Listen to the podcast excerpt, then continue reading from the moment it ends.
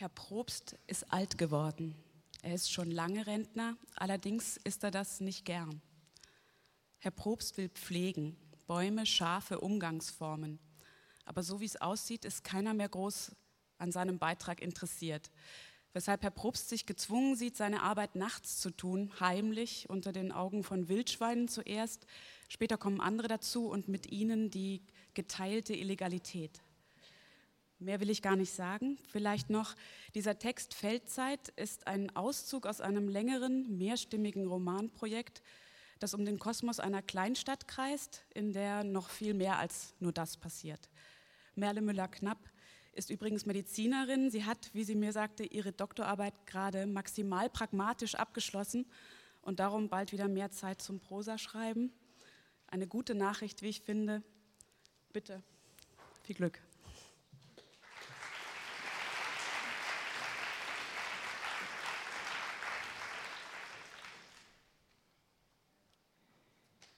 Bei Nacht kümmert er sich um die Bäume. Walter Probst hat das Gebiet in 20 Sektoren eingeteilt und mit zwei freien Tagen pro Woche gerechnet. Aktuell sieht er jeden Baum genau einmal im Monat und das reicht aus. Herr Probst schneidet und bindet, selten sägt er auch. Für die dunklen Nächte besitzt er eine Stirnleuchte mit Power-Akku, meistens scheint der Mond hell genug. Tatsächlich wäre Herr Probst lieber tagsüber auf den Feldern, bis vor einiger Zeit hielt die Höflichkeit ihn hiervon ab, seit neuestem ist es die Illegalität. Lange hatte das Land der Stadt gehört. Es gab einen Forstmeister, es gab Spaziergänger und es gab ihn, den Gärtner in Rente, der regelmäßig die Bäume beschnitt. Letzteres war abgesprochen. Vor Jahren hatte Herr Probst sich dem Forstmeister vorgestellt und gefragt, ob er ab und zu Hand anlegen dürfe, aus Spaß an der Sache. Und der Forstmeister hatte ihm einen Schluck aus seinem Flachmann angeboten, hatte Ja gesagt und Herr Probst hatte getrunken, gelächelt, dabei mochte er gar keinen Clan. Seit acht Monaten hat das Land nun einen neuen Besitzer, einen gemeinnützigen Verein mit Fokus auf ökologischer Landerhaltung, so stand es in der Zeitung. Der Forstmeister ist seitdem nicht mehr aufgetaucht. Herr Probst hatte die Arbeit des Vereins nicht behindern wollen, natürlich nicht. Er hatte erstmal sämtliches Schneiden eingestellt und gewartet. Nach vier Wochen war er dann doch wieder raus, aber eben nachts. Diskret wollte er die Pflege der Bäume fortsetzen, so lange, bis der Verein sich selbst kümmern würde. Es passierte aber nichts, abgesehen davon, dass laminierte Schilder in sämtlichen Geästen aufgehängt wurden. Das Obst dieses Baumes wird gelesen und geerntet. Bitte begehen Sie keinen Mundraub. Wir sind ein gemeinnütziger Verein. Jeder Baum die gleiche Nachricht, falsche Nachricht, wie sich zeigte. Mit dem Sommer kam die Reife, Früchte an den Ästen, Früchte im Gras, alles schimmelte. Herr Probst war während der Vereinssprechzeit zum Vereinsheim gegangen. Tragisch, wirklich tragisch die Sache mit dem Obst, hatte die Vereinsvorsitzende Agrikulturwissenschaftlerin festgestellt. Leider fehlen uns manchmal schlicht die Kapazitäten zum Ernten, zumal man ja nie weiß, wann die Früchte welchen Baumes reif sind. Diese alten Kirschsorten zum Beispiel, die machen, was sie wollen. Einfach die Bäume für jeder Mann und jeder Frau zum Pflücken freigeben, aber mein Herr, wir brauchen die Erträge ja durchaus schon, auch wenn wir eben leider nicht jede einzelne Frucht verwerten können. Nein, leider können Sie nicht bei der Ernte helfen. Uns fehlen aktuell noch die Strukturen zur Beteiligung von Freiwilligen. Aber wir arbeiten dran, seien Sie unbesorgt. Auf dem Weg nach draußen kam Herr Probst an zwei gerahmten Diplomen vorbei, London und Brandenburg mit Auszeichnung bestanden. Wenig später hatte er zur Zange gegriffen. Bis zum Morgengrauen war der gesamte Südhang von laminierten Schildern befreit. Selbstverständlich würde die Truller vom Verein ihn mit dieser Aktion in Zusammenhang bringen, finden würde sie ihn allerdings nicht. Seinen Namen hatte Herr Probst bei ihrem Zusammentreffen nicht erwähnt und auf den Feldern hatte er die Frau noch nie gesehen. Die nächste Nacht dann angepasstes Handeln. In Sektor 7 pflückte er sämtliche Kirschen dreier Bäume, füllte zwei große IKEA-Tragetaschen mit den Früchten und platzierte diese unmittelbar vor dem Vereinsheim. Öko-Vandalismus auf den Wiesen, titelte die Zeitung daraufhin und weiter. Nachdem es in der Nacht zum Dienstag bereits zum Diebstahl zahlreicher Informationsschilder auf den Obstwiesen gekommen ist, haben Unbekannte nun offenbar mehrere Kirschbäume leer gepflückt und dabei einen Großteil des Ertrags gestohlen. Die Vereinsvorsitzende Verena K. zeigte sich bestürzt über den Raub. Eine lachhaft geringe Menge Kirschen habe der Dieb vor dem Vereinsheim zurückgelassen, offensichtlich als Provokation. Natürlich hatte Herr Probst geklaut. Wer bitte pflückt stundenlang Kirschen, ohne zu probieren? Mehr als 500 Gramm hatte er aber nicht gegessen, da war er sich sicher. Nachdem Herr Probst sein Abonnement bei der Zeitung gekündigt und die Zange in den Müll geworfen hatte, letzteres aus Schutz vor weiteren emotionsgetriebenen Handlungen, hatte er eine Liste verfasst. In der kommenden Nacht war er erneut zwischen die Äste eines Baumes gestiegen. Diesmal jedoch hatte er die gefüllten Ikea-Taschen an anderer Stelle abgelegt, jeweils vor der Bäckerei, dem Kindergarten und der Grundschule, dazu Zettel, handgeschrieben, frisch gepflückt und lecker. Alle zwei bis vier Nächte war von nun an Erntezeit, jedes Mal in einem anderen Sektor und immer bloß an einzelnen Bäumen. Im Morgengrauen arbeitete Herr Probst seine Liste der Obstempfänger ab. Würde der Verein mit einer ordentlichen Ernte beginnen, selbstverständlich würde er seine Aktivitäten sofort einstellen. Mitte Juli kamen die Wildschweine, ob zufällig oder nicht, blieb unklar. Jedoch sah Herr Probst sich spontan umzingelt von borstigen Nasen und musste zurück in die Äste klettern, so lange, bis die Ikea-Taschen am Baumstamm leer gefressen und die Herde weitergezogen war. Seitdem trug Herr Probst seine Flinte mit in die Wiesen. Anfang August erneut ungebetener Besuch, diesmal jedoch in Form von zwei jungen Männern, großen Jungs eigentlich, Schwarze Pullis und schwarze Jeans trugen die beiden und standen plötzlich neben dem Baum, von dem Herr Probst soeben gestiegen war. So trifft man sich also, bemerkte der größere der beiden mit einem feinen Lächeln. Der kleinere sagte nichts, mehrmals jedoch blieben seine Augen an dem Baumstumpf hängen, auf dem Herr Probst vor Stunden seine Flinte abgelegt hatte. Herr Probst war sich eigentlich sicher, dass es sich bei diesen beiden nicht um gemeinnützig finanzierte Auftragsschläger handelte. Er fragte aber trotzdem nach. Der Größere kicherte, der Kleinere grinste, der Größere erklärte, ganz im Gegenteil. Wir sind gekommen, um zu helfen.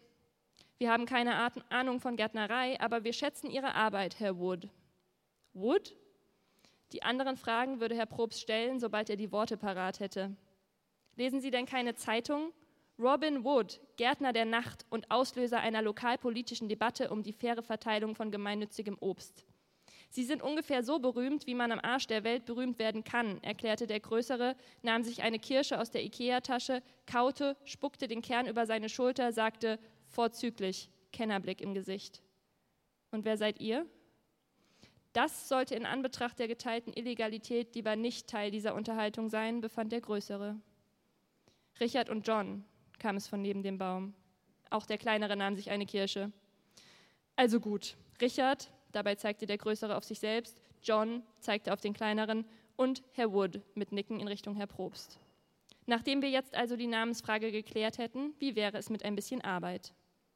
Herr Probst hatte schweigend auf zwei Bäume gedeutet und die Jungs kletterten los im Mondlicht und mit jugendlicher Eleganz.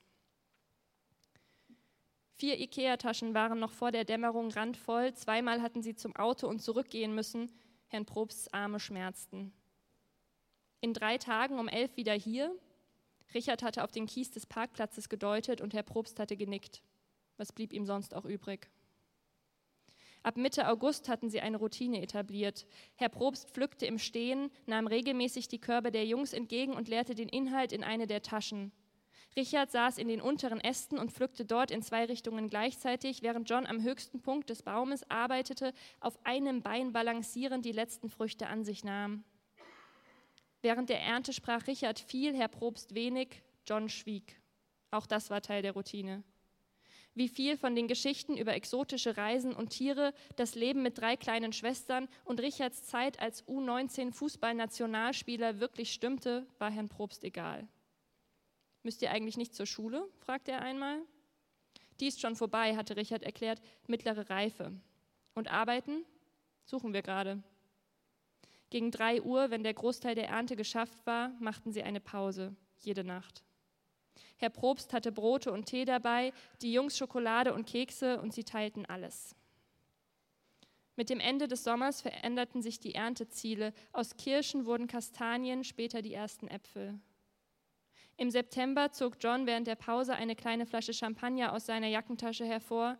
Ausbildungsplatz in der Bibliothek ab übernächsten Monat. Zu dritt hatten sie angestoßen und dann weiter gepflückt. Im Stillen hatte Herr Probst sich sehr gefreut für den Jungen. Mitte Oktober war es vorbei. Gerade waren die Jungs in den zweiten Baum der Nacht gestiegen, als es im Gebüsch zu knacken begann. Herr Probst griff sich die Flinte von neben den Ikea-Taschen und stellte sich direkt unter den Baum. Nur im absoluten Notfall wollte er auf ein Wildschwein schießen. Es traten aber keine Schweine, sondern Menschen aus den Büschen. Zwei Männer und eine Frau, letztere die Vereinsvorsitzende.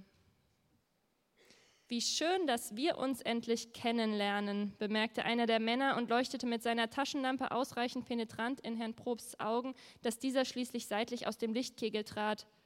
Oder sollte ich lieber sagen, auf frischer Tat ertappt? Die Zweige des Apfelbaums raschelten. Richard und John standen jetzt neben Herrn Probst, einer links, einer rechts. Sie rührten sich nicht, sie sprachen nicht. Der berühmte Robin Wood und seine Gefährten, wie romantisch. Der mit der Taschenlampe drehte sich zu seinen beiden Begleitern. Die Polizei wird wissen, wie die Spinner wirklich heißen. Ich weiß das auch, zumindest bei dem in der Mitte, erklärte der zweite Mann und an Herrn Probst gewandt. Nicht wahr, Walter? Warst lange nicht mehr kegeln. Wieder der mit der Taschenlampe. Alte Bekannte, wie schön. Und wer ihr zwei Bürschchen seid, er gestikulierte mit der Hand in Richtung John und Richard, klärt sich auch noch.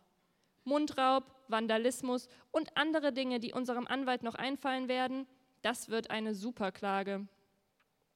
Die beiden Männer halfen sich jeweils gegenseitig die Taschen mit Obst auf ihre Rücken zu hieven. Ihr Gewehr. Richards Stimme ein Zischen aus dem Mundwinkel. Fuchteln Sie damit rum. Walter Probst stand still.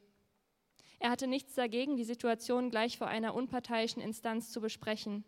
Vielleicht würden sie doch noch eine Klärung finden. Maximal ein Platzverweis, vermutlich ein Bußgeld, schätzte er. Und Platzverweise für hektargroße Wiesengründe ließen sich umgehen, so viel war sicher. Die Vereinsvorsitzende hatte inzwischen die Gartenscheren vom Boden aufgesammelt, bereit zum Gehen.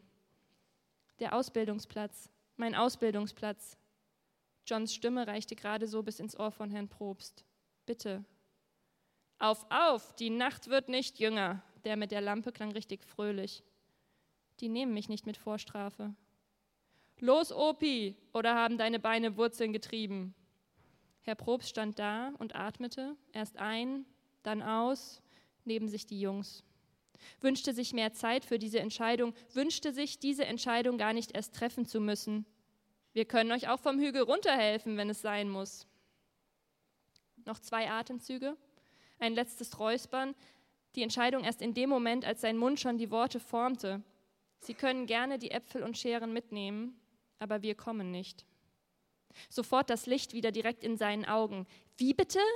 Die Stimme des zweiten Mannes war jetzt laut. Ich sagte, wir kommen nicht mit, wiederholte Herr Probst langsam und deutlich. Kurz herrschte Schweigen und Bewegungslosigkeit, ein Stillleben auf dem Hang, sechs Menschen, drei hier und drei da, verschränkte Blicke. Dann machte der mit der Lampe einen Schritt nach vorn, Richtung Richard, und Herr Probst hob den Lauf seiner Flinte. Um mögliche Missverständnisse vorzubeugen, dieses Gewehr und ich sind tatsächlich ziemlich alt.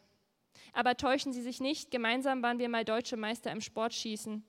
Vor sehr langer Zeit habe ich übrigens auch ab und zu auf Menschen gezielt. Während er sprach, ließ Herr Probst den Lauf der Flinte von dem mit der Lampe über die Vereinsvorsitzende bis hin zum zweiten Mann wandern. Durchgeknallt, vollkommen durchgeknallt. Ich fasse es nicht, ihr bedroht uns jetzt echt. Das hat ein Nachspiel, Walter, das verspreche ich dir. Und euch zwei finden wir auch, keine Sorge. Zügig waren Herr Probst und die Jungs den Hang hinaufgestiegen, im Wald war es dunkel. Herr Probst hatte seine Flinte auf einen Baumstumpf gelegt und gemeinsam beobachteten sie, wie die drei anderen Richtung Süden gingen. Scheiße, so eine Scheiße. Richard setzte sich ins Moos. Johns Stimme zwischen den Bäumen. Mir tut das leid. Als der Himmel grau wurde, verabschiedeten sie sich voneinander. Den Tag danach verbringt Herr Probst auf dem Hochsitz, hat seine Flinte zu Hause gelassen, Feschbar und Fernglas liegen neben ihm. Vor sehr langer Zeit war dieser Ort sein Ort. Herr Probst zählt 21 Kirsch- und Apfelbäume, die er selbst gepflanzt hat. Bei weiteren acht ist er sich nicht ganz sicher. Er zählt auch die Schafe, alle sind da. Mit der Dämmerung steigt Herr Probst über den Elektrozaun in ihre Mitte, setzt sich hin zwischen Schafgeruch und Schafgeräusche, massiert ab und an ein Bein, einen Hals, ein Ohr und schmiert Creme auf wunde Stellen. Den Rücken gegen einen wolligen Bauch gelehnt, wartet er auf die Nacht. Dankeschön. Applaus